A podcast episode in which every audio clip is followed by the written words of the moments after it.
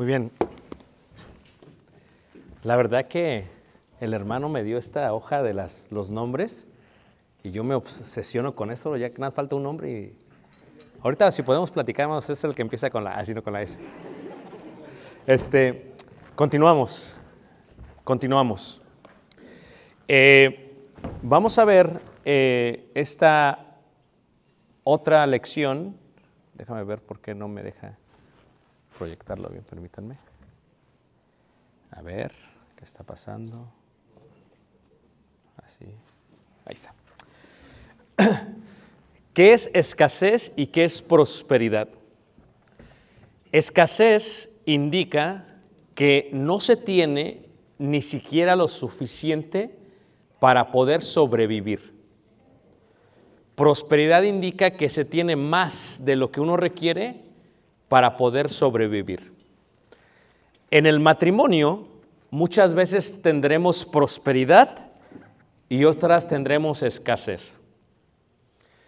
Las dos traen muchísima bendición si se tiene el punto de vista adecuado. Cuando no se tiene el punto de vista adecuado, trae muchísimos conflictos y muchísimos problemas. Yo me encantan los números. Me encantaba la clase de matemáticas. Me dediqué a los negocios por mucho tiempo. Y una de las cosas que me impactaron en los negocios fue la facilidad que se encuentra en que los porcentajes, los análisis no mienten. Te dan el número preciso en dónde te encuentras.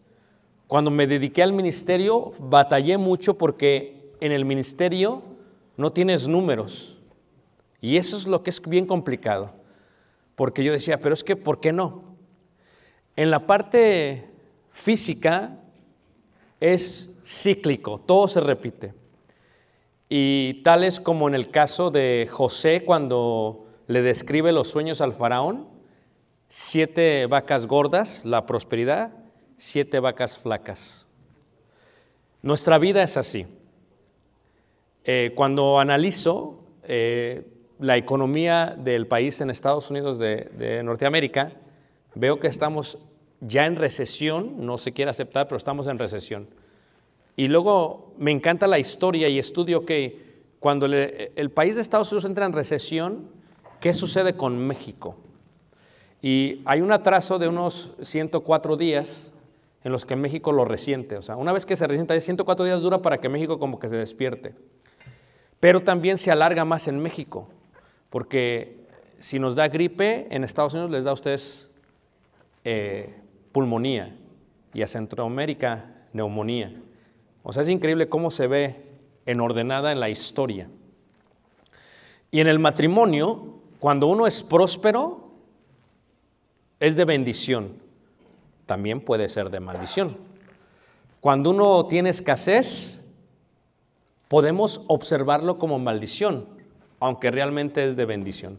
Pablo dijo, sé vivir, ¿verdad? Eh, en escasez. Todo lo puedo en Cristo que me qué? Que me fortalece. Y entonces cuando hablamos de este tema, si hay algo que puede apagar la, la llama sagrada, es la escasez. Me voy a enfocar totalmente en la parte de la economía, aunque cuando hablamos de escasez podríamos tocar otros aspectos, tales como la escasez de las caricias, la escasez de los abrazos, la escasez de las palabras, pero toco en la mayoría de las lecciones en todos esos puntos, por eso me voy a enfocar en esta parte.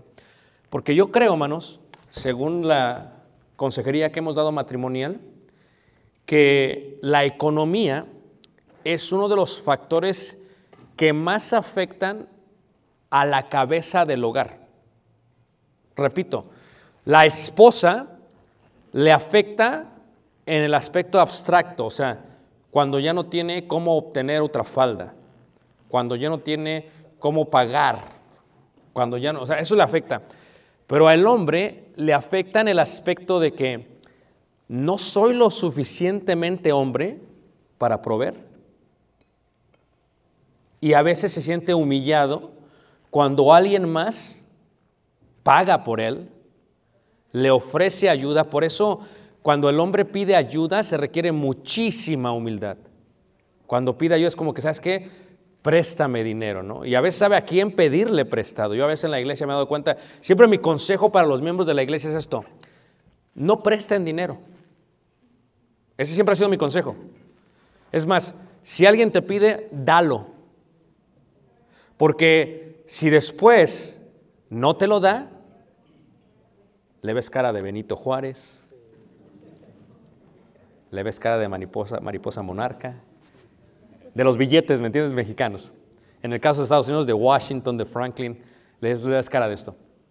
Entonces, me voy a enfocar en esta parte de lo que es, de lo que es la escasez. Ahora, cuando hablamos de la escasez, ¿cómo sí afecta la escasez? Afecta demasiado, ¿eh? Afecta demasiado. Porque vivimos en un mundo, eh, este nuevo siglo es un siglo en que se ha prosperado en diferentes aspectos. Nunca había habido tanta educación en, todas las civilizaciones antiguas como lo hay el día de hoy. O sea, nunca había habido tanta gente que acabase su carrera, que, estuviese educada. Esto es algo nuevo, ¿ok? Y lo mismo la parte de la escasez. Eh, no existía en toda la historia del mundo un momento en que la mayoría de la gente pudiera disfrutar un poquito de lo que es la prosperidad. Por mucho tiempo era, mucha gente tiene escasez y solamente unos cuantos tienen prosperidad. Y ahorita como que se equilibró en el último siglo y ahorita ya vamos de regreso, en retroceso, en ciclo. ¿Verdad? ¿Qué es la escasez? Ahí en Proverbios capítulo 3, en el versículo 9, dice así, Proverbios 3, en el verso 9, y tal vez la primera pregunta que le hago, y seamos bien sinceros, estamos entre amigos, estamos entre hermanos, la pregunta que yo te haría es, levante la mano, ¿cuántos de ustedes han tenido problemas matrimoniales por dinero? Levante la mano. Casi todos. ¿Verdad? Esto lo veremos en la parte final, donde veremos las personalidades de la economía, ¿ok? Pero todos tenemos problemas con el dinero. La Biblia es muy clara.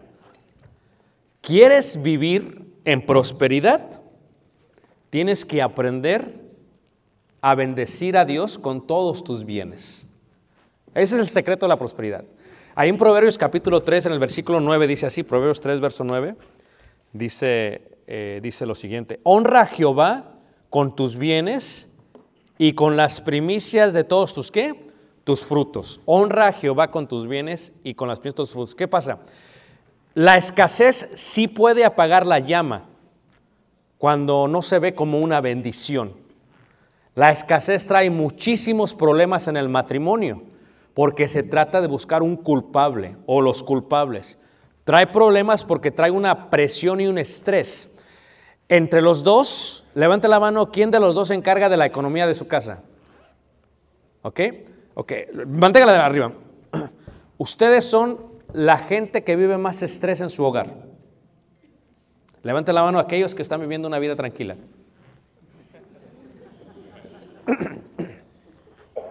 No, o sea, ¿por qué lo digo? Porque llega un día como el 15 o el primero del mes y ustedes ni ven la fecha.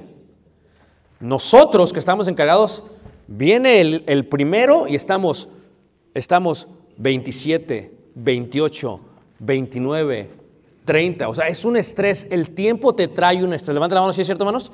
No solamente trae un estrés. Ahora, la otra parte es la tarjeta te trae estrés, la cuenta te trae estrés, las notificaciones te traen estrés. Es más, los teléfonos Smart, ¿qué es lo que puedes hacer? Ahora puedes ponerle en la notificación el sonido o la forma en que vibra, ¿a poco no?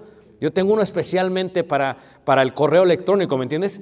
Y cuando vibra de esa manera, ay, porque eh, yo, eh, mi familia, lo que tenemos es que me llega una notificación por cada gasto que hacemos, aunque sea de un simple café en el McDonald's. Discúlpeme, yo así soy. Okay. Muchos dicen, ¿de veras, hermano? A mí no me llega ninguna notificación, porque tu esposa en la noche, ¿qué? Las quitó todas para que no le llegue la notificación. ¿Ok? Ahora, si uno aprende a bendecir a Dios, a Jehová con tus bienes, vas a tener prosperidad. Porque conforme uno siembra, uno qué manos? Cosecha. Es más, el resultado de la prosperidad de muchos de ustedes es porque bendicen a Jehová con sus bienes. El resultado de la escasez es porque no siembras correctamente. La agricultura es algo increíble en la Biblia. Dice, si siembras generosamente, también generosamente ¿qué? Segarás. Y esta es la parte de la escasez. Puede apagar esto totalmente. ¿Por qué? Porque como seres humanos, dice ahí Hebreos capítulo 13, que como seres humanos somos personas que de alguna u otra manera tenemos temores en cuanto a la vida. Y dice Hebreos ahí, leeremos del versículo 5, sean vuestras costumbres sin avaricia, contentos con lo que tenéis, ¿qué manos? Ahora. Ahora, o sea, lo que tenemos ahora es algo que tenemos que estar ¿qué? contentos. Hermanos, dura tiempo y madurez para llegar a ese momento. Dura tiempo y madurez para llegar a ese momento. ¿Por qué? Porque a veces ya lo tenemos todo y vivimos como si no lo tuviésemos o como si tuviésemos nada. Por eso sean vuestras costumbres sin qué? Sin avaricia. O sea, ¿cómo le puedo hacer yo para que estas aguas de la escasez no apaguen el fuego sagrado. Primero, tengo que depender totalmente en Dios. Voy a bendecirlo con mis bienes. Después, mis acciones, mi práctica será sin avaricia, como dice ahí la palabra de Dios. Estaré contento con lo que tengo ahora porque es la voluntad de Dios, porque Él dijo, no te desampararé ni te dejaré, de manera que podemos decir confiadamente, el Señor es mi ayudador, no temeré lo que me pueda hacer qué el hombre. Viene una sequía, viene una gripe. Yo siento que ya está aquí, hermanos. Que, hermanos, yo en los 46 años, en los últimos 30 años, he estudiado las economías del mundo. A mí me encanta eso, hermanos. Ya estamos aquí. Pasó en el 2008, pasó en el 2001, pasó en el 93. Ya estamos aquí, ¿ok? ¿Qué es lo que sucede? ¿Cómo le hacemos cuando hay escasez?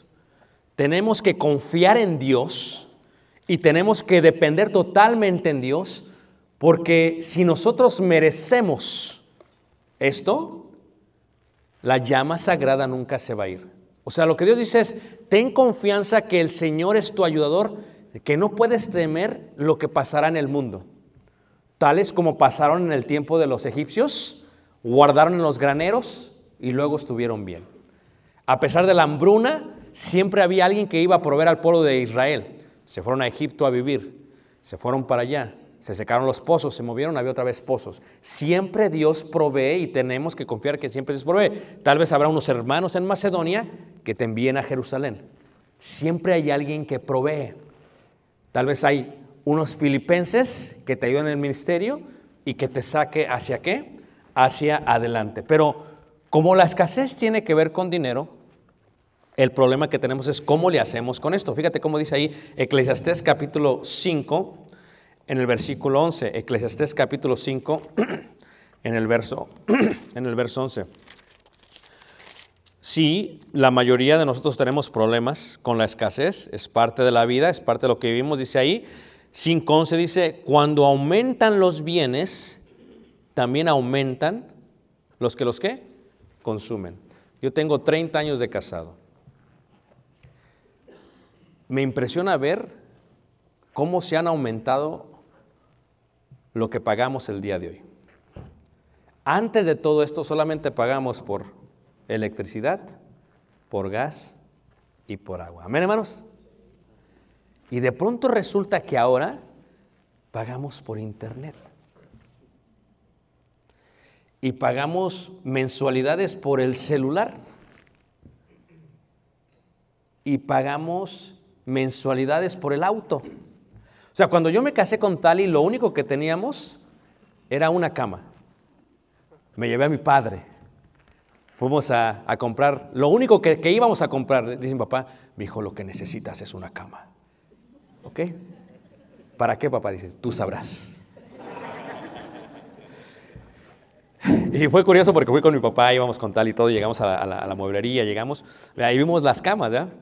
Y, y, y, y tal, y pues avergonzada, yo con mi papá me subía, oye papá, ¿cómo la ves? Dice, no, mi hijo, se ve bien, dice, está muy buena. Eh, grande, ¿no? Era una king size comprada. Siempre hemos tenido una king size desde que nos casamos. Pero lo único que teníamos era una king size, hermanos.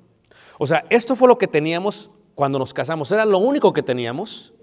Vinieron las sábanas, vinieron las cobijas, y poco a poco Dios fue aumentando todo. Y conforme fue aumentando, lo que yo ganaba era en aquel tiempo como dos dólares con 75 centavos la hora. Y yo era feliz así, hermanos. Entonces, pasan 10 años, ya no gano eso, gano mucho más, y yo no era tan feliz como cuando tenía esto. So, el concepto de la felicidad y estar contentos no está basado en la cantidad, sino en la calidad. ¿Están de acuerdo con eso, hermanos? Es más, cuando no tenía nada, no tenía estrés. Amén, hermanos. Ahora que tengo mucho, estoy estresado.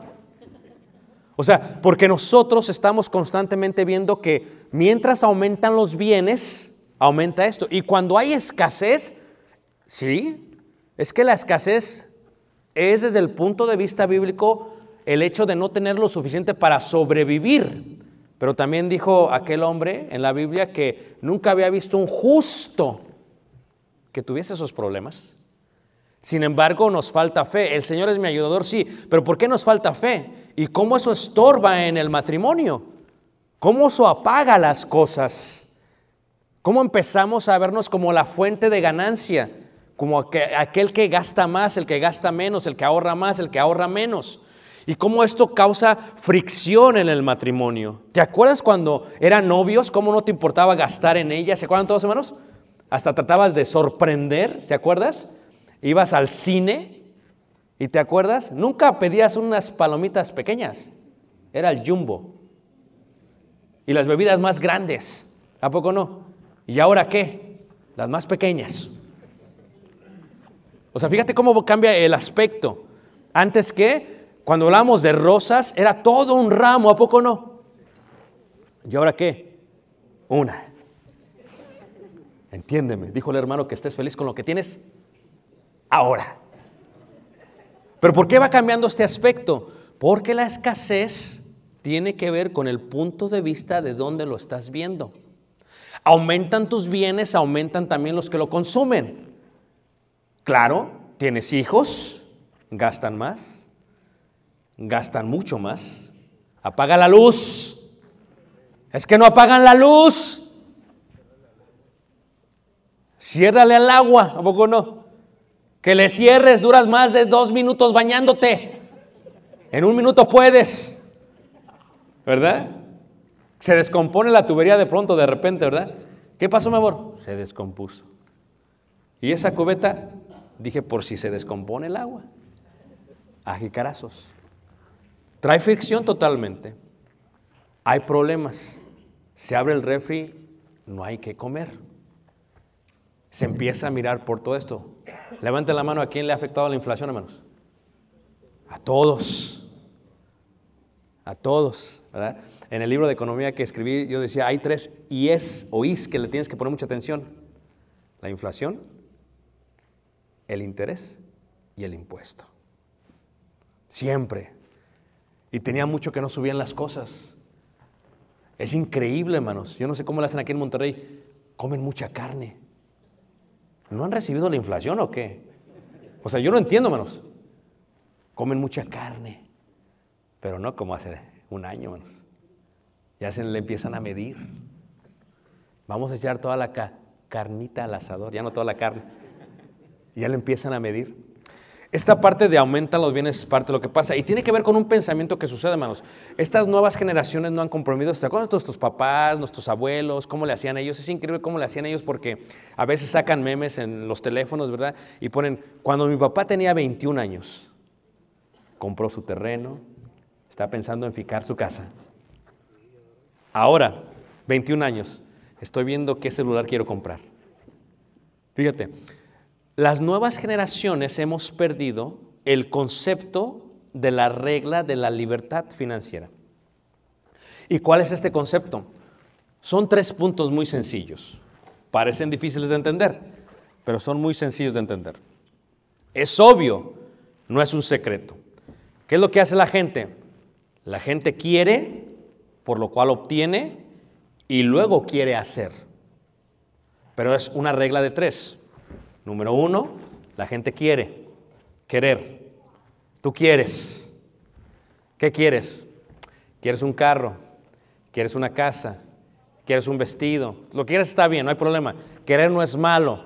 Dice Eclesiastés que vio Salomón que esto era bueno, que el hombre se gozase de la, del fruto de su mano. Esto no es malo, no es pecado, está bien. Número dos, hacer.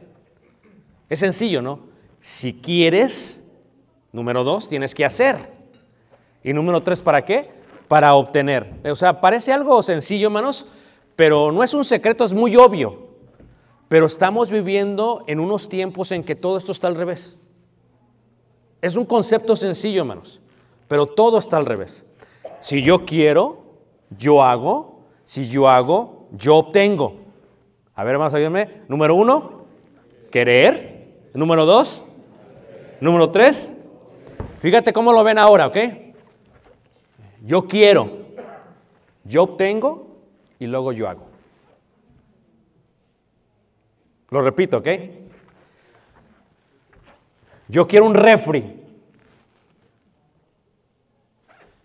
Yo voy a una tienda, ya sea Electra, ya sea la Coppel, donde tú quieras. Yo obtengo. Luego que he obtenido, yo hago para pagar lo que he obtenido. Y está al revés. Se ve sencillo, hermanos. Porque primero es que, hermanos, querer y luego qué es? Hacer. Pero la gente ya no quiere hacer. Se salta, la gente quiere obtener. ¿Quieres un carro? No hay problema. ¿Por qué no juntar para tener un carro? Dices, hermano, ¿en qué siglo vives? ¿De qué estás hablando? Eh, en el año 2002, mi esposa todavía tiene el mismo carro de 20 años, hermanos. Amén, hermanos. Gracias, hermano, no me ayudes, gracias. Hace 20 años compramos el carro que todavía maneja el día de hoy. Y le gusta, gracias a Dios, ¿verdad? le doy gracias a Dios porque todavía le gusta. Y en la nieve ¿eh? está bien el carrito todavía. Corre, es un Toyota, corre bien. ¿Qué es lo que sucede? Lo compramos y como toda pareja de aquellos tiempos joven, 26 años, fuimos a la concesionaria, vimos el carro, nos gustó el carro, queríamos el carro, obtuvimos el carro y nos dieron un librito de los pagos del carro. En aquel tiempo era un librito, ahora todo es más difícil porque te lo ponen en internet. Y el librito yo lo vi así de grueso, dije, ¿qué es esto? Dice, esos son los pagos. Dije, ¿pero por qué tantos? Dice, porque son tantos pagos. O sea, vas a pagar por cuatro años a un interés en forma mensual. O sea, yo era feliz con mi cama. Y de pronto, ahora tenía la cama y tenía este librito. Que se llevó mi felicidad, ¿me entiendes? ¿Qué sucede? En el momento en que empecé a pagar el carro, lo pagué un mes y me sentí mal, me metí al carro, olía el olor nuevo y se me quitaba el dolor. Y me salía del carro. Pero se le va el olor al carro, ¿me entiendes? Segundo mes, pagué, ya hasta me dolía firmar, le hacía. Me metí al carro, ya, ya, ya se está viendo el olor. Me empezó a doler el corazón. Salí del carro. Tercer mes. Ya no quería firmar. Firmé. Ya no quería mandar el sobre. Mandé. Me metí al carro. Ya no se disfrutaba el carro. ¿Sí me entiendes? Porque querer, hacer, obtener, disfrutar. Si, si se quiere y se obtiene, el disfrutar se pierde. Por eso tenemos tantas parejas tan infelices. Porque aunque lo tengan todo, no lo disfrutan. Y yo dije al cuarto mes, dije, no, esto es una locura. Empecé a hacer cálculos y dije, oye, pero todo el pago va hacia los intereses. Esto es una locura. Y empecé a calcular. Dije, pero con estos intereses que acabo de pagar, pudiera llevar a Talia a comer una vez a la semana por el mes a su restaurante favorito. Dijo, ¿qué estoy haciendo? O sea, ¿cómo le puedo echar la leña de mejor calidad? En- a Talia le gusta mucho comer en el restaurante este del Olive Garden, es un restaurante italiano muy conocido que acá también hay. Le gusta la sopa, la ensalada, los panecitos, ¿verdad? increíble. Y, y entonces, ¿qué pasa? Huele rico. Ah, Es, un- es una madera. ah, ¿Recuerdan la clase de ayer? Bien rica. Calidad, poco nos sale uno bien lleno. Pero cuando firmaba lo del carro, no olía nada. Empecé a percibir que cada que estaba pagando este carro tenía escasez en otro aspecto. No podía echar la madera porque no tenía que madera echar, porque la madera se le estaba echando el carro. O sea, yo tenía una relación con el carro y empecé a dejar de tener una relación con mi esposa. Fíjate qué curioso. Y dije el cuarto mes, dije, esto es una locura. Mandamos pagar el carro. Y desde entonces no hemos tenido un pago mensual de automóvil. Piensan todos en este año que estoy loco. ¿Qué? Iba manejando el otro día, compramos un carro hace tres años y era- no es un carro nuevo, es un carro usado. Iba manejando. Porque yo, si me lleva de punto A a punto B, yo lo hago. Y fui con Calé, recogimos el carro, compramos el carro, ahorré por... Primero quise el carro, luego hice, ahorré para el carro y luego compré el carro. Y venía en el carro manejando y me dice Calé, oye papá, dice, te ves tan contento como si fuera un niño en una tienda de dulces. Digo, es que lo estoy. Lo disfruto. Dice, pero ni es nuevo. Pero tú no sabes cómo lo disfruto. Está bonito mi carro. ¿Por qué, hermanos? Porque se disfruta, di- o sea, era algo que ya era propio. O sea, esto se disfruta. No es nuevo, no tiene, o sea, eh, tengo que, ¿me entiendes? Está bien. No, así es eléctrico, no se preocupe, pero, ¿me entiendes? O sea, ¿cuál es la idea, hermanos? Es mío. Es mío, o sea, y el hecho de no tener este, este pago mensual me permite a no añadir a alguien que lo consuma. Porque cuando tienes un carro está consumiendo. Aumentan los bienes, aumentan los que lo consumen. No necesariamente es un ser humano, puede ser un automóvil.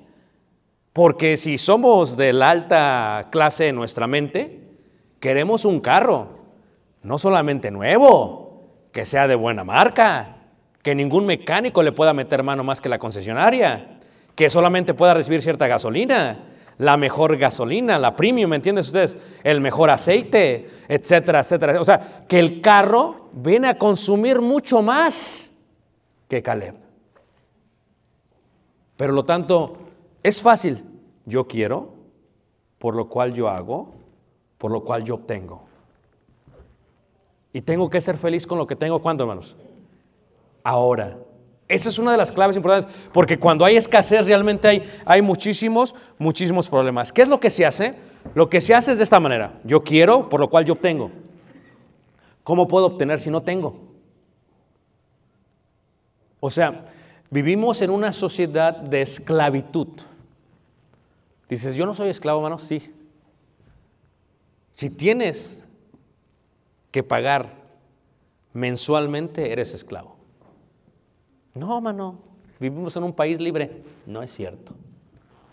Todo solamente se ha transformado. Porque ¿qué es lo que pasa? Cuando yo tenía que pagar ese carro, cuando yo firmé esas letras pequeñas, porque te dan un contrato que ni entiendes, ¿a poco no? Dices, le, hace el vendedor, fírmale aquí, fírmale acá, fírmale acá. Le haces, pero todo esto, eh, fírmale. Bueno, pues yo quería llevarme el carro, ¿sí me entienden? Entonces, ¿qué es lo que pasa? Firmas. O sea, hay alguien que te va a ayudar con lo que quieres. Hay alguien que te quiere ayudar con lo que quieres. Que está dispuesto a ayudarte con lo que quieres. Tan dispuestos a ayudarte con lo que quieres que harían lo que fuera para que lo quisieses. Su nombre, Banorte. Quiere hacerlo. Su nombre, Vancomer. O ya le cambiaron el nombre, ¿verdad? Creo que es. ¿Ah? Es lo mismo. Es el mismo dueño. Tú eres el mismo esclavo. ¿Me entiendes? ¿Y qué es lo que pasa? Me di cuenta que si no pagaba eso en, e- el día que ellos decían, antes de la hora que ellos decían, me iban a cobrar los panecitos del Olive Garden. Fíjate. Y entonces el primero del mes se volvió una tortura para mí. ¿Sí ves? ¿Por qué era una tortura? Porque ahora tengo que preocuparme para pagarlo, porque hay alguien que quiere que lo pagues, hermanos. Este es el consejo que lo doy a los adolescentes y les damos clases de economía a los muchachos allá en la congregación. Eh, porque las escuelas no te enseñan esto. No hay una escuela que te enseñe financieramente tu vida, finanzas, economía. ¿Sabes por qué? Porque está todo el sistema sujeto estratégicamente para que seas un esclavo de toda la vida. Por eso no les enseñan. ¿Qué es lo que necesitaríamos cambiar en las escuelas? Ya parezco político, eh, discúlpeme. Número uno, economía. Número dos, salud. No nos enseñan realmente a comer. Fíjate qué es lo que hacen, hermanos. Yo vengo a México y me encantan los bubulús, me encantan los gansitos, los disfruto cuando los como, ¿me entiendes? ¿Y qué es lo que veo? Pusieron un alto en color negro. No lo pusieron en rojo. Yo nunca he visto un alto negro. Lo pusieron en, negro, no en rojo, porque los altos son qué? Aquí en Cuba, en todos los países son rojos, pero aquí son negros. Está diciendo, ignóralos. O sea, legalmente tenemos que ponerlo ahí porque tienes que detenerte para no comértelo. Pero ignóralo, son negros. Fíjate, fíjate el sistema, hermanos. Y uno los ignora. Y uno los come. Y saben bien ricos. ¿A poco no, hermanos? Y fíjate, tú vas por la calle, fíjate lo que la gente está comiendo. Y luego, ¿por qué tanta gente en el hospital? Fíjate en la economía. Fíjate, Electra. ¿Tú quieres? Te lo damos. ¿Qué quieres? ¿Una, una licuadora nueva? Te la damos. Que sea inteligente. ¿Quién? Mi mujer, no, la licuadora. Te la damos. O sea, fíjate, y, y compras una licuadora y la pagas en réditos, o sea, la vas a pagar. Fíjate, ellos dicen querer, obtener y luego hacer. E- Ese es el sistema hoy. La escasez apaga, porque sale uno bien, el, el buen fin, dice, no, sales bien contento este fin de semana, porque no, uh, compré esto y compré el otro. Pero cuando empiezan a llegar los pagos, hermanos, y que el pago de la tele, y que el pago del celular, y que el pago de los juguetes, y que... Y dice, eso es una locura, hermanos. Los jóvenes no saben. le decía yo a los muchachos, lo primero que deberías de hacer es no endeudarte. Y bueno, las mujeres es más peligroso. ¿A poco no, hermanos? Fíjate hasta cómo son las compañías. La mercadotecnia. Te damos una bolsa de distintos colores. Para que parezcas un arco iris cuando vas caminando. ¿Te falta el azul? Te falta el azul. Y entonces compras, pero ¿te has dado cuenta cómo hay un vacío después? Hay un vacío muy profundo. Cuando estaba escribiendo el libro, una de las cosas que empecé a ver es que hay una relación que todos y cada uno tenemos con el dinero. El problema realmente no es la compra.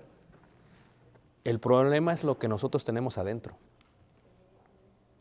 Es el hecho de que desde niños siempre tuvimos escasez, por lo tanto ahora necesitamos que la ropa sea de marca. Es el hecho de niños que nuestros padres nos inculcaron que no gastes, no gastes, no gastes, no gastes, que no gastes. Y creces y eres un ahorrador compulsivo. Y te casas con una gastadora compulsiva. Y hay un gran problema. Porque tú quieres ahorrar. Abres la carta, fíjate lo que hay en la derecha. Lo más. Pero no me gusta que a mí. Eso es lo que vamos a comer. Pero mi amor, cállate la boca. Es lo que vamos a comer. ¿Por qué? Porque eso es lo que nos alcanza. Pero mi amor, en el colchón. Eso es para una emergencia. Pero mi amor. Levanten la mano quien está casado con un ahorrador compulsivo. Levántala. Levanta la mano, ahí está. ¿A poco no, hermanos? ¿Estás tramado? ¿A poco no? Estás en la tienda. Voy a agarrar un bubulubu no. No puedo. ¿A poco no, hermanos? ¿Verdad? Estás oscuro en la casa, llegan, llegan a visitarte los hermanos. ¡Eh, hermano, ¿cómo estás? Oye, hermano, ¿pero por qué está tan oscuro? Ni la prendas. Es más, ya son focos inteligentes. Mi mujer desde el trabajo, ¡pum! la apagan.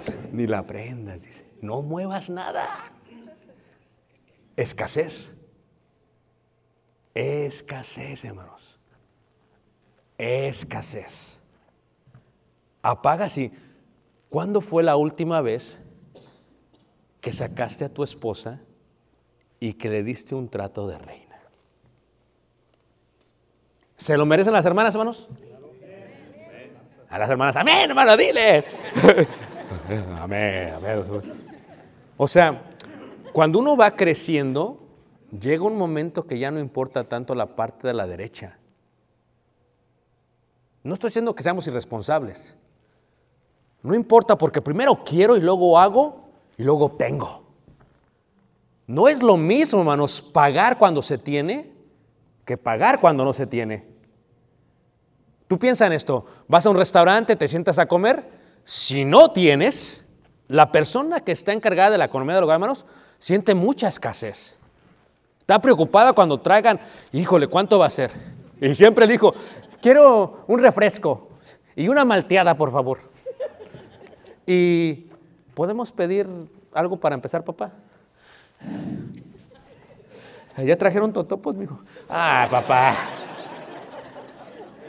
Papá, es más, vamos a comer totopos. No pida nada. Papá quiere una limonada. ¿Me puede traer unos limones? Tres paquetes de azúcar y una cucharita y ahorita te hago la limonada, tú guarda. O sea, fíjate, porque está estresado y es escasez. O sea, la esposa salió de, si el esposo está encargado de la, eh, la esposa salió del restaurante, hermanos, salió bien contenta. ¡Wow! ¡Qué rico está! ¿Verdad que sí? Entonces, ay, sí, cuando me llegue el cobro. Fíjate, fíjate la diferencia, hermanos. Aquel dijo, cuando me llegue el cobro. O sea, es que, ¿para qué fuiste si no podías estar ahí? Porque primero es querer, y luego es que hacer, y luego es que obtener. Pero no, lo que vivimos es queremos, por lo cual obtenemos. ¿Y qué hacemos para obtener, hermanos? Lo que utilizamos, ¿o qué? Una deuda. Nos endeudamos cada vez más. Y nos endeudamos con cosas de las cuales no nos deberíamos de endeudar. Pero ¿por qué lo hacemos como matrimonio? O sea, ¿por qué no reaccionamos? O sea, ¿qué es lo que está pasando que eh, nosotros mismos nos estamos poniendo los grillos sobre los pies? ¿Por qué no reaccionamos? ¿Por qué no pensamos? ¿Por qué no lo hacemos? Porque nosotros, hermanos, no estamos educados a tener contento nuestro corazón. Porque un carro usado debería darte la misma satisfacción de agradecimiento con Dios que un carro totalmente, ¿qué manos? Nuevo. Porque un molcajete debería de darte la misma satisfacción que una licuadora. Amén, hermanas. Ay, ya nadie dijo nada. Ya nadie dijo, si te viste, te diste cuenta, ya nadie dijo nada. ¿Ah? ¿Sí? Eh, ¿Por qué? Porque el concepto está es, si yo en la noche estoy agradecido con lo que Dios me ha dado, tengo un molcajete para hacer una salsa. Esto es un cambio de pensamiento más, es un cambio de chip. Es más, tengo la moneda para irme en camión. Y estoy agradecido con Dios por eso. Tengo la bicicleta para irme en bicicleta. ¿Por qué? Porque la escasez es un gran problema. Fíjate cómo dice ahí Deuteronomio capítulo 28, versículo 44. Cuando trabajaba para los negocios, pasó algo increíble, porque cuando trabajas para una compañía, la compañía te educa, te enseña, te explica cómo debes de vivir, cómo se maneja un negocio. Y por eso dijo Jesús que la gente de las tinieblas a veces son más audaces que la gente y nosotros que somos de la luz. Dice ahí, Él te prestará a ti y tú no le prestarás a Él. Él será por cabeza y tú serás por qué manos? Por cola. No me digas tan feo. ¿Tú decides ser cabeza o decides ser cola? ¿Ah? Yo le digo a los hermanos, no se presten hermanos. No se vayan a prestar hermanos. Amén hermanos. Amén, no hay problema. Y siempre sale uno hermanos. Hermano, quiero hablar con usted. Pásale a la oficina. Fíjese, hermano, que el hermano no me ha pagado. Pero si te acabo de decir que no se presten. Sí, hermano, pero si tú le hubieras visto la cara cuando vino, bien preocupado, yo tenía, se lo hubieras dado. No, hermano, pero es que ya quedamos. Porque no puedes cobrar intereses. No es bíblico. No, yo sé, hermano, pues que me pague nada más lo que. Es que no te lo va a pagar. Es que escucha, esto es una realidad de la vida, hermanos. Escuchen bien, hermanos. Cuando uno presta, ve pensando ya que estás dispuesto a perder esa relación. Lo voy a repetir. Cuando uno presta, ve pensando ya que vas a perder esa relación. Y en la iglesia, cuando tú prestas, mejor dalo. Porque vas a perder esa relación. Cuando tienes hijos, ¿verdad? La otra vez Caleb me dijo esto y fue este concepto. Dice, papá, yo quiero. Yo nomás veo que pasas la qué, la tarjeta. Yo quiero, papá. Le digo, no. Ven, ven. Digo, número uno, ¿qué? Yo quiero. Número dos, Caleb. Yo hago. Y número tres, yo obtengo. Quería, quería uno de esos Legos. A él le encantan los Legos, ¿verdad? Y quería un Lego que costaba, un Voltron, costaba muchísimo. Y le digo, oh, ¿qué quieres? Está bien. ¿Quieres? Ahora tienes que qué. Ay, papá, pero voy a durar mucho tiempo. ¿Qué, qué puedes hacer? Y empiezas a trabajar con ellos. ¿Qué puedes hacer, Caleb? Pues, ¿qué haces? Pues puedo hablar con tu mamá. Y, y no, pues, Tali le enseñó a hacer pasteles de chocolate. Digo, ok. Véndelos. De veras, sí, véndelos. Ah, ok, ok. Y entonces le saco tanto, y ya bien contento, va, sacó, y ya le dice, espérate, espérate, espérate. Eh, tenemos que regresar la inversión. Si te fijas tú cómo yo te di dinero para que compraras la harina, el chocolate y todo lo demás. Ah, y, y el gas también, porque lo metiste a mi horno. Pero es mi horno, papá. Sí, sí, es de los dos. Pero el gas lo tuve que pagar yo. Entonces, ¿qué pasa? Hermanos, porque lo que le estoy enseñando es este concepto. ¿Quieres? ¿Haces? Obtén. Es sencillo. Porque es un niño, hermanos, o un adolescente. Que si no lo detenemos, cuando él se case, va a creer que va a obtener. Y se va a empezar a esclavizar. Y va a aparecer cola. ¿Y nunca has visto un perro como la cola qué? Y yo por eso le decía, somos esclavos, ¿por qué? Porque el del carro me decía, lo vas a pagar este día y a esta hora y me lo das. Y andas bien nervioso. Y si no se lo pagas, me das más. ¿Trae eso estrés a la familia, hermanos? Fíjate, Si hay algo que el hombre piensa más que la intimidad física, es dinero todo el día, hermanos. Está esto comprobado. Todo el día está pensando en qué, manos? En dinero. ¿Cómo le voy a hacer? ¿Cómo le voy a hacer? Estaba con los hermanos de Tijuana ayer, sentados todos a la mesa. Y de pronto la hermana, quiero un café. Y todos, pues, sí, un café a poco no. Y que de pronto el muchacho empieza a, a- a apuntar y le hace el hermano. ¿Qué pasó? No, es que el café es que. Ándele. ¿Cuánto? No, pues tanto. No, con este café lo hacemos los dos, no se preocupe. Fíjate cómo cambió el chip, hermanos. O sea, te sientas a la mesa si vas al restaurante, esto es escasez. ¿Cómo le ayudas a alguien? Hermanos, escúchenme, hermanos. Estamos viviendo una sociedad, hermanos, en que por eso los matrimonios se están separando. Tienen problemas. La llama sagrada se apaga por las aguas de la escasez. Y todo tiene que ver, ¿por qué? Porque la deuda es muy... Yo digo a los muchachos a los cuales les digo, ¿sabes qué? Una cosa es tomar decisiones cuando estás fuera del agua. Otra, cuando tienes el agua aquí. Otra, cuando la tienes acá. Y otra, cuando el agua es lodo. Y la tienes acá. Cada vez que te endeudas, te metes al agua. No pagas los intereses, el agua se convierte en lodo. Y muchas veces nuestra hombría no nos permite pedirle ayuda a quién, hermanos? A alguien. ¿Y qué pasa?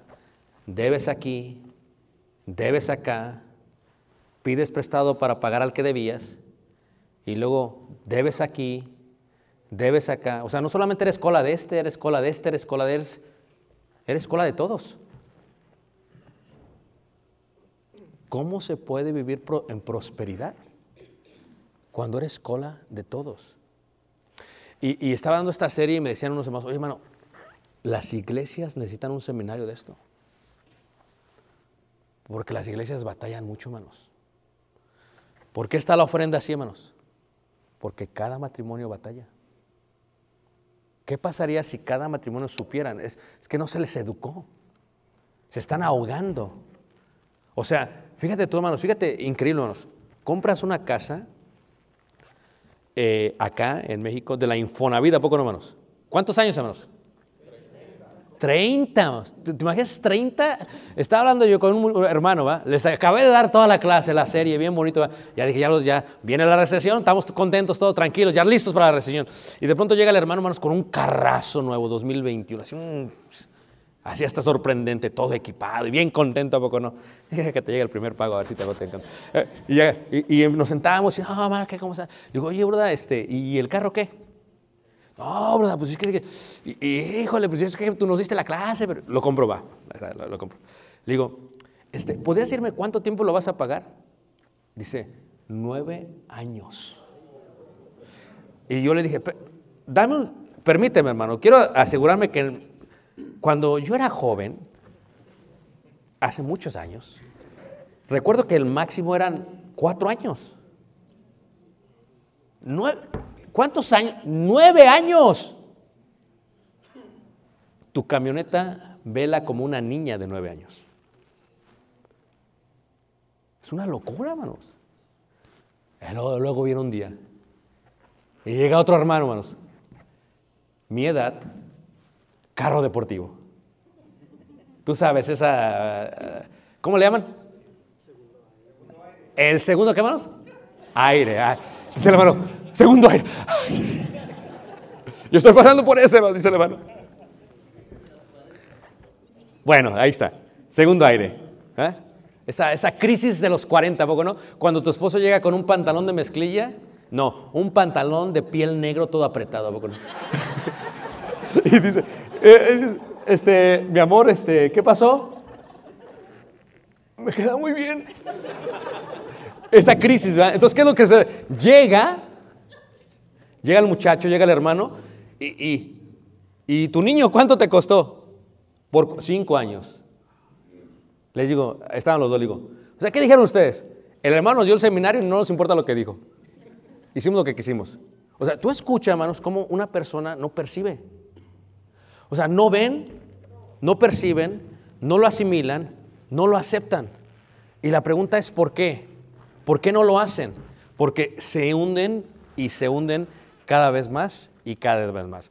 Aquí es donde empezamos a ver la gran relación que hay entre la economía, las decisiones, la personalidad y sobre todo la parte interior, hermanos. Y lo voy a mencionar solamente porque hay varios, varios personajes de economía, ¿ok?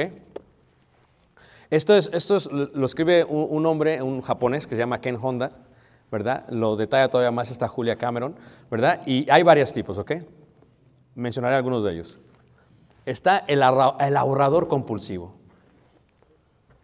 El ahorrador compulsivo es el que trata de ahorrar en todo, hermanos. ¿Me entiendes? Si tengo que estar en esta gasolinería cinco horas antes de que abra, ahí voy a estar. Porque me ahorro unos centavos por litro. El ahorrador compulsivo es que dura cinco horas para comprar un vuelo de avión en internet. Aunque haya 20 escalas, ¿me entiendes? No importan las escalas porque voy a ahorrar. ¿Cuánto ahorraste? 100 pesos. ¿Sí viste? La maleta. Esto me frustra a mí, hermanos. Es algo que yo tengo que mejorar en mi persona. Voy al aeropuerto siempre se le ocurre a alguien, hermanos. Y llega enfrente de mí, hermanos, lleva la maleta. Llevan cinco maletas. Mm, Creo que van de viaje dos, tres días, llevan cinco maletas. Y llegamos, meten mucho peso. ¿eh? Le dicen cuánto va a ser. Dicen, no, no, permítame. Bajan y abren. Enfrente de todos, ¿a poco no? Se empiezan a pelear. Necesitamos esto. Sí, sí. Y esto y esto y empieza. Y está el ahorrador compulsivo. No, no, no. El ahorrador compulsivo es la persona que qué? Ya pesó todo antes de salir. ¿A poco no? Esos de mezclilla te los vas a poner cinco veces en el viaje. Así, manos. Calcetines, ¿para qué necesitas? Sin calcetines. En chanclas. No necesitas tenis. Es el ahorrador compulsivo. Es el ahorrador compulsivo el cual solamente saca a su familia cuando hay oferta en el restaurante. Y llegas, no nos traiga el menú. Ya sabemos lo que traemos. Dos hamburguesas. Yo no quería hamburguesa, papá. Te la vas a comer. Porque aquí, fíjate, es un ahorrador compulsivo. En todo trata de ahorrar. Eh, ¿Alguien conoce, no voy a decir que la hagan así, ¿ok? ¿Alguien conoce a un ahorrador compulsivo? Vamos. Levante la mano. Lo siento mucho, hermanos. Pero luego tenemos, por el otro lado, el gastador compulsivo. O sea, el gastador compulsivo, hermanos, es el que es el que va a la tienda, no sabía qué iba y trae cinco o seis bolsas.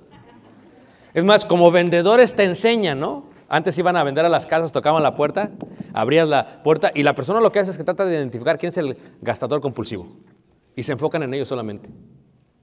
E- Es la persona que dice, es que está en oferta, mi amor, está en oferta, lo tenía que comprar. No lo necesitamos, ya tienes cinco zapatos, cinco... pa' Hermano, es que si tú lo hubieras visto, estaba en oferta, no había nada en oferta como esto. Y, se fue, se fue de forma compulsiva, ¿a poco no? Se fue, lo tenía que, ¿qué, hermanos? Lo tenía que comprar. Es esa persona que compra, que compra, que compra, que compra.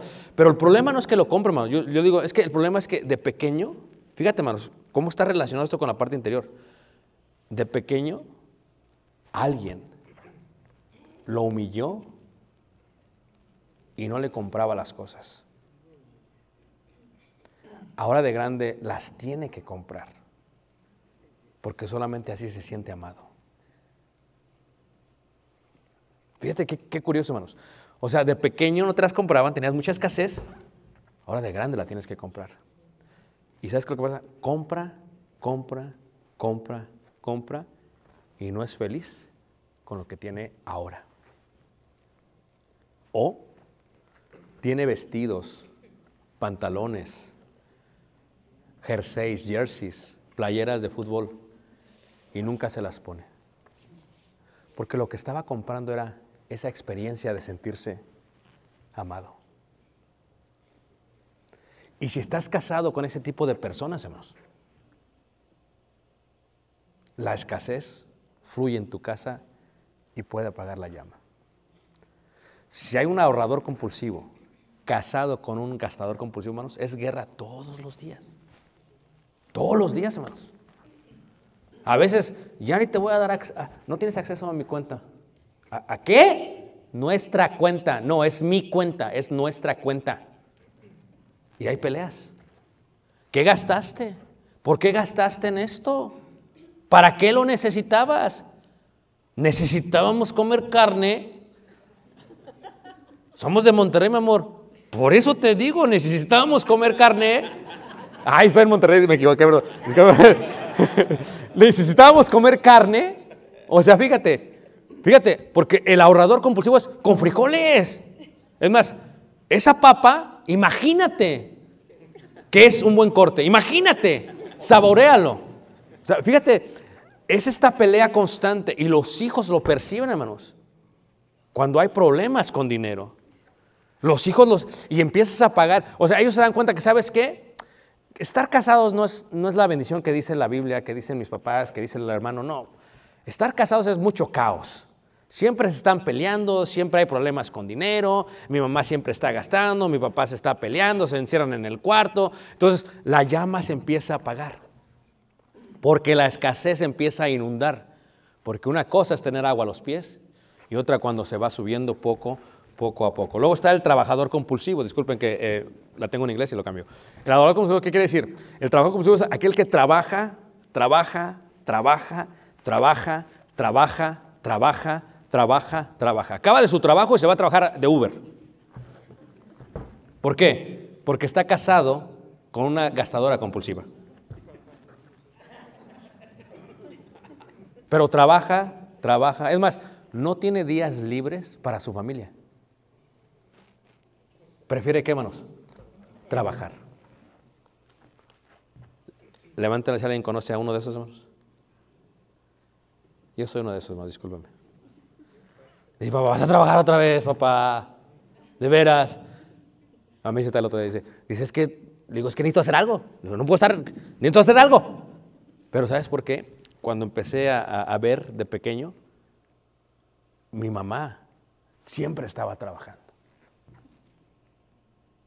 Siempre, o sea, y lastima, hermanos, porque uno se empieza a estudiar y dices, oye, ¿por qué tengo que trabajar tanto? Y llega el dicho en que dice, se trabaja para vivir.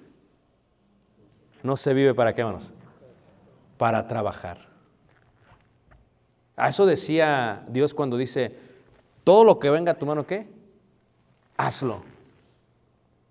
Pero para mí solamente el trabajo y no debería ser así. Por eso Dios puso el día de reposo, para que la gente, ¿qué? Descansara. Por eso puso las lumbreras y en la noche es noche para que la gente que descansara. Pero el hombre dice, no, ponemos la luz. Hagamos un tercer turno. No hay problema. Vamos a abrir todos los días de la semana. El domingo es cuando hay más... Vamos a abrir también la tienda. Porque el hombre trabaja y es el, ese es el trabajador compulsivo. Y luego viene el indiferente al dinero. Aquella persona que dice, eres un exagerado. El dinero va y qué manos. Viene. Son hechos de papel porque qué? Vuelan. Monedas redondas ¿por qué? Ruedan. Es que tú siempre haces problemas del dinero.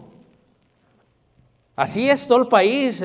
la gente se enfoca mucho en el dinero. Pues sí, porque eres indiferente al dinero. Y cuando alguien está casado con... Es bien difícil, hermanos. Porque dice, ¿por qué te enojas?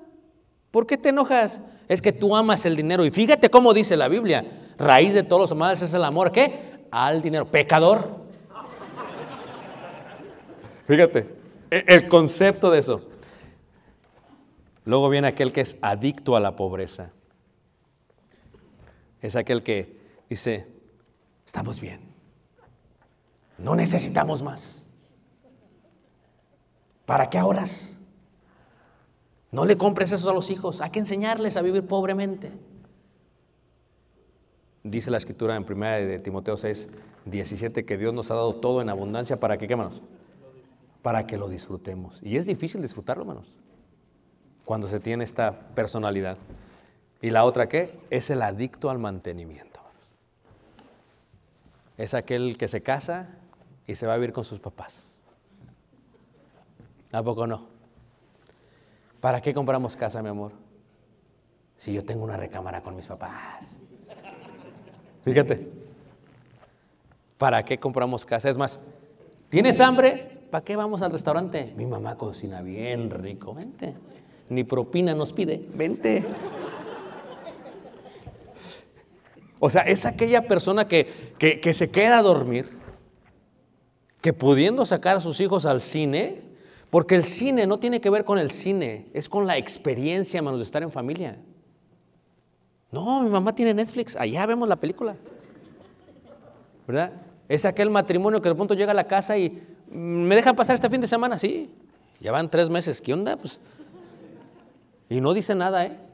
Y luego dices algo, ah, eres un avaricioso, que no amas, la Biblia dice que me tienes que amar. Pero fíjate el concepto, hermanos, cómo se tuerce todo para nosotros estar contentos con nuestra personalidad. Si tu esposo o tu esposa es así, tienen muchísimos problemas en la parte de la escasez. Porque las aguas de la escasez afectan. Y solamente hablé de la economía. Pensamos que no es importante, pero es totalmente importante. Totalmente importante. Me dice Caleb, quiero esto, papá. Le digo, espérate. Pero ahí tienes dinero, papá. Le digo, sí. Pero espérate. ¿Pero por qué, papá? Porque la paciencia es la madre de los logros. ¿La qué? O sea, la madre de los logros. The mother of accomplishments en inglés. Digo, ¿what? No me entendía. Le digo, mira, si te lo compro, no lo vas a disfrutar. Ve tus niños. ¿Lo obtienen? No juegan mucho. ¿Y luego qué? Lo avientan. Pero ¿qué pasa si los haces trabajar para que lo disfruten? Todavía está de pie ese Lego en su recámara. Todavía está de pie, hermanos. Los otros que le compré ya están hechos pedazos debajo de la cama. Pero este está todavía de pie. Y van sus primitos. Y les da su turba en su cuarto. Miren, aquí está todo. Pero este no se agarra. fíjate, fíjate el concepto, hermanos. Porque quiso, hizo y luego obtuvo. Y se siente orgulloso de esa parte. O sea, para mí el problema no es este. El problema es que un día Caleb se va a casar. Y lo que no queremos de Caleb es que viva como una cola, que viva inundado en deudas y que su llama sagrada se apague, que llegue un día a la casa y diga, papá, ¿sabes qué? Nos vamos a separar. ¿Pero por qué? Porque no, no estamos en desacuerdo, pero es que no tiene que, tiene que ver con la escasez.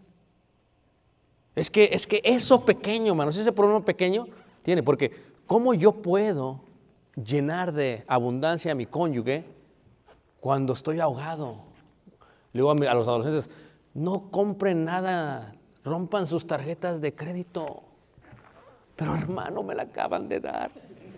Con más razón, com- córtala. ¿Quieres carro? Trabaja. Ay, papá. Pero de los muchachos, hermano, ya no quieren cualquier carro, ¿eh? ¿Tú te acuerdas tú y yo con una bicicleta? Quieren su carro y modelo. No, ya le dije a Caleb. Me dijo Caleb, papá, nada más quiero un Lamborghini. Así me dice, va. Le digo, mira, soy predicador. Vamos a empezar por esa parte. O sea, ve- vete acostumbrando que lo que te vamos a comprar, te vas a tener que aguantar. Pero papá, yo soy un gastador compulsivo y un ahorrador compulsivo. O sea, ¿por qué, hermanos? Porque tenemos que enseñarles que no es el modelo del carro el que los hace. No es la ropa que traes la que te hace. ¿Ah? Hace unos meses viajamos a Francia y mi esposa tiene una amiga y vamos a Francia y le dice a su amiga, oye, este, te pido un favor. Y tal y consulta conmigo. ¿Qué, qué te pidió? ¿A quién le gusta la historia, hermanos? Ah, y, me dice, y dice, este, es que allá son las tiendas de marcas, de las bolsas. Y pues son más económicas porque no pagas impuestos. Y, dices, ¿y qué quiere? Quiere una bolsa. Pues una bolsa, pues no hay problema, ¿a poco no, manos? No, pues, pero que quiere la bolsa de esta marca, Dior. Dije, ¿qué? ¿Dior? Me siento un pecadior porque no vas a pensar. Vamos, va, vamos a ver, vamos a ver. Y llegamos, hermanos. Y, y llegas a la tienda, súper, súper nice. ¿ah? La primera vez que entramos a una tienda así, entramos, te ofrecen refresco, vino, todo, todo lo que tú quieras, ¿verdad? Te ofrecen, no, no, un agua mineral está bien. Te sientes, te hace sentir así bien importante, ¿a poco no? Y sacan la bolsita, hermanos. Una bolsita, hermanos. Y, y esta cuesta cuatro mil dólares. Vi la bolsa, dije, oye, yo creo que las de mercado de Ciudad de México aguantan más. ¿A poco no, hermanos? Pero bueno, quería su bolsa. O sea, ¿qué es lo que estoy diciendo, hermanos? Si nosotros no enseñamos, no es la bolsa la que te hace a ti. No es el carro el que te hace a ti. Como matrimonio, no es la casa la que hace el hogar. No está mal que tengas la casa, pero la casa no es más importante que tu hogar. Tu hogar es más importante que la casa. Porque cuando vivíamos en un sótano con mi esposa y solamente teníamos una cama, éramos totalmente felices. Lo que hay que aprender a hacer en la vida es nunca perder ese contentamiento con lo que tenemos. ¿Qué manos? Ahora. Cuando viajamos en este matrimonio tenemos que pensarlo como una maleta. Colocar solamente en la maleta cosas que vamos a utilizar. Y despojarnos de todo aquello que no vamos a qué? A necesitar. ¿Para qué quieres cinco maletas? Es mucho mantenimiento, solamente qué manos? Una maleta. Y están de acuerdo en que, ¿qué es lo que vamos a llevar? ¿Qué quieres? ¿Qué llevamos? ¿Cómo lo hacemos? Porque si te endeudas demasiado, vas a batallar, hermanos. A veces no se pueden ofrendar bien, hermanos. A veces nuestros intereses son mayores que nuestra ofrenda. Imagínate tú a qué punto hemos llegado. Pero ¿qué pasaría, hermanos, que de pronto salieras al restaurante, verdad? Hace unas semanas ya este, está mi amigo y hermano David. Yo sabe que lo amo mucho. Es un excelentísimo hermano. Ojalá se den tiempo para conocerlo. Es una persona muy fina, muy buena. Es linda nuestro hermano. Y entonces digo, vamos a, comer un corte. Sí, hermano, vamos, no hay problema. No, así no fue, ¿verdad? fue así como más fino. Entonces, pero ¿qué pasa, hermanos? Te sientas, ves los precios y no importan los precios. No porque iba a pagar David, ¿eh? No, no, no. Porque ya, ya habíamos hecho para pagar eso. Ni siquiera es la carne, hermanos. O sea, es el hecho de abrazar a Tal y abrazar a Caleb y decir, ¿sabes qué? Esto, no vinimos aquí por esto. Bueno, sí, pero porque está rico, pero no, no es por esto. Es esto. Nos sentimos libres de hacer esto. Y no me siento como un pecador por hacerlo. Porque Dios nos da todo en abundancia para que lo quemamos, disfrutemos. Y si nuestra vida la viviésemos así, las aguas de las casas nunca apagarían la llama sagrada. Porque si Dios nos dice, si tú siendo padre malo, si tu hijo te pide esto, ¿acaso le vas a dar una serpiente? Si te pide esto, ¿acaso le vas a dar una piedra? Dios quiere que nos sentemos así y lo disfrutemos. Y no nos sintamos culpables. No nos sintamos pecadores. Porque lo estamos haciendo responsable, ¿qué? Mente. Nos sentamos porque nos podíamos sentar ahí. Pedimos porque podíamos pedir ahí. De otra manera, ya era irresponsabilidad ir a ese lugar. Si no habíamos hecho antes de disfrutarlo. Y la vida es, quiero, hago, obtengo. ¿Ok, hermanos? ¿Están todos aquí, hermanos?